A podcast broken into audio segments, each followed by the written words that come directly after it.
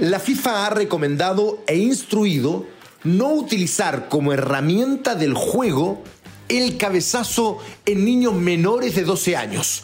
De hecho, en Inglaterra ya se implementó esta medida y también en algunos campeonatos argentinos. A partir de esto nos preguntamos, ¿cuáles han sido las innovaciones reglamentarias, algo extrañas, que han ocurrido en la historia del fútbol chileno? Bienvenidos. Esto es Footbox Chile, un podcast con Fernando Solabarrieta, exclusivo de Footbox. ¿Cómo están amigos y amigas de Footbox Chile? Los antecedentes son los siguientes. Tienen que ver con una investigación hecha en Inglaterra respecto a los peligros o eventuales peligros que podría tener el uso del cabezazo dentro del fútbol. Hace casi tres años, la Asociación de Fútbol de Inglaterra, la FA, encargó un estudio médico en casi 8.000 exjugadores que habían nacido entre 1900 y 1976. Casi 1.200 de ellos ya habían fallecido, pero el Servicio Nacional de Salud de Inglaterra contribuyó entregando una serie de antecedentes y de datos médicos. El informe hecho por la Asociación de Fútbol de Inglaterra concluyó que los futbolistas tenían 3.5 más posibilidades de sufrir demencia en su vejez eh, que la media o que el promedio de la población dentro de la sociedad, que hubiesen tenido características similares físicamente. No eran, sin embargo, datos definitivos y el informe no llegó a establecer una relación directa entre el uso del juego con la cabeza y algún tipo de enfermedad neurodegenerativa. Sin embargo, levantó las alertas lo suficiente como para que la Football Association, ¿no? La Asociación de Fútbol de Inglaterra, insisto, haya decidido poner eh, alguna atención permanente y observar esto que estaba sucediendo para prevenir antes que curar. Fue lo que ellos dijeron. En fin, entonces, los ingleses, a los que se sumaron los escoceses y los irlandeses, han decidido que hay más riesgo que promesa en esta práctica para los menores y la nueva guía de entrenamiento para clubes y centros deportivos aconseja efusivamente por lo demás y con cierto carácter casi obligatorio evitar que los niños de entre 6 y 11 años entrenen cabeceando. Ahora, es la FIFA y la International Football Association Board son los entes que definen las reglas del juego y que están evaluando extinguir los golpes de balón con esta parte del cuerpo y para eso ya están realizando varias pruebas. Ah, pero bueno, en fin, estas normativas que van a tener que implementarse, que son primero de manera experimental, para luego pensar seguramente mucho tiempo más en implementarlos también en el fútbol adulto y en el fútbol profesional, todavía deben aguardarse. Todavía queda mucho. ¿No? Y aunque algunas cosas han prosperado, como por ejemplo aquella reglamentación que, eh, y que ha ayudado al fútbol también, como que eh, el arquero no pueda tomar la pelota con la mano cuando le es devuelta por un compañero con el pie, eh, y que le ha dado agilidad al juego y ha provocado seguramente más acciones ofensivas y que han sido una buena cosa para el fútbol, se han quedado para siempre, pero otras no. Entre ellas paso un aviso, ojalá que el VAR esté dentro de aquellas que no van a quedarse mucho tiempo, aunque en esto sigo siendo minoría. Eh, en fin, eso era solo un gustito que me quería dar, lo confieso. El hecho es que ha habido una serie de normativas que han servido mucho y otras que definitivamente no han prosperado en el tiempo, como es el caso de eh, el sacar los laterales con los pies. Se implementó para el Mundial de Japón Sub-17, en aquel en que Chile fue tercero en el mundo. ¿Se acuerdan ustedes? En aquella dramática definición por penales ante Polonia, ante después de ese penal en el último instante del partido que le cometen, supuesto penal en realidad, que le cometen al gran defensor Dante Poli. Bueno, eh, lo cierto es que eh, esa, por ejemplo, no prosperó. Y a partir de esto nos hemos preguntado cuáles son las reglas o normativas que eh, han hecho o se han puesto en práctica en nuestro país. Ahora, normalmente los cambios se han practicado para agilizar el desarrollo del juego, estimular la competencia. Eh, pero hay una serie de reglamentaciones puestas en práctica en Chile desde hace ya varios años a la fecha y estas son las que vamos a revisar. Algunas muy pero muy antiguas, ojo con este dato.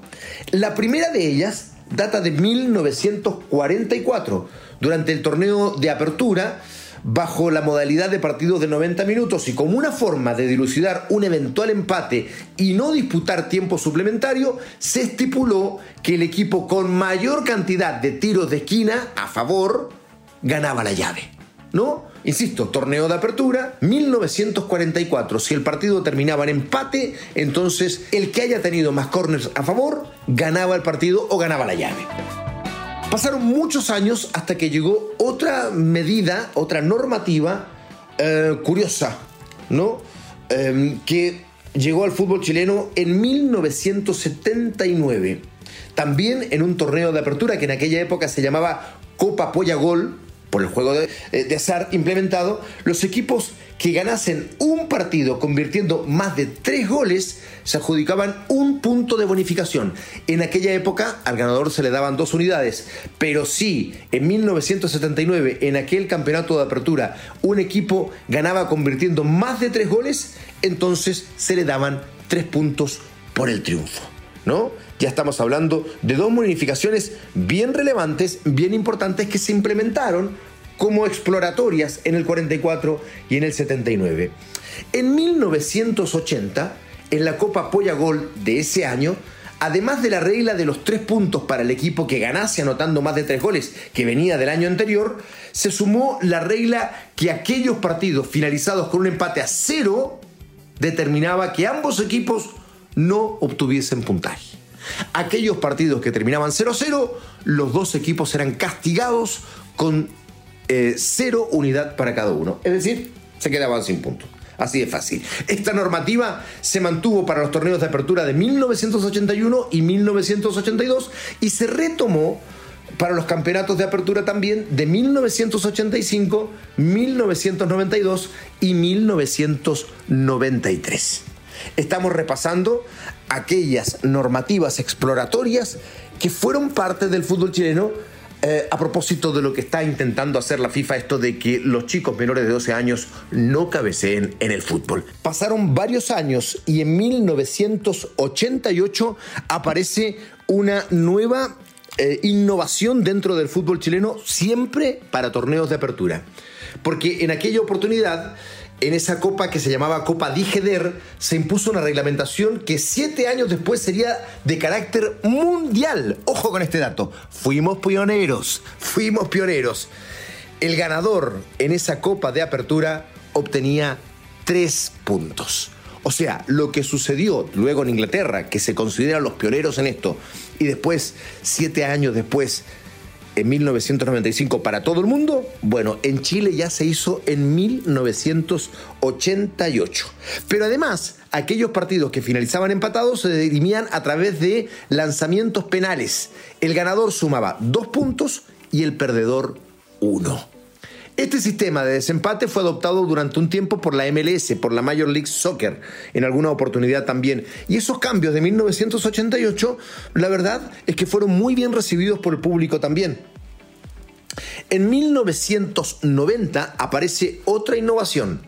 Se retomó la regla del punto adicional por ganar anotando más de tres goles, eso que venía de antes, desde 1980, pero además se implementó la llamada regla del tiro libre sin barrera o el penal largo. Y yo lo recuerdo, era un joven de apenas 19 años en aquella época, pero disfruté mucho los estadios esto que sucedía. Todas las faltas cometidas a 25 metros del arco, ¿no? Para lo cual se realizó una demarcación adicional en el terreno de juego, ¿no? O sea, al área se le eh, extendieron las líneas hacia el ancho de la cancha, ¿no? Y un poquito más allá también, era más acá del área. Y entonces todo lo que sucedía dentro de ese cuadrante, dentro de ese cuadrado, entonces se sancionaba como un tiro libre sin barrera o lo que se denominaba un penal largo.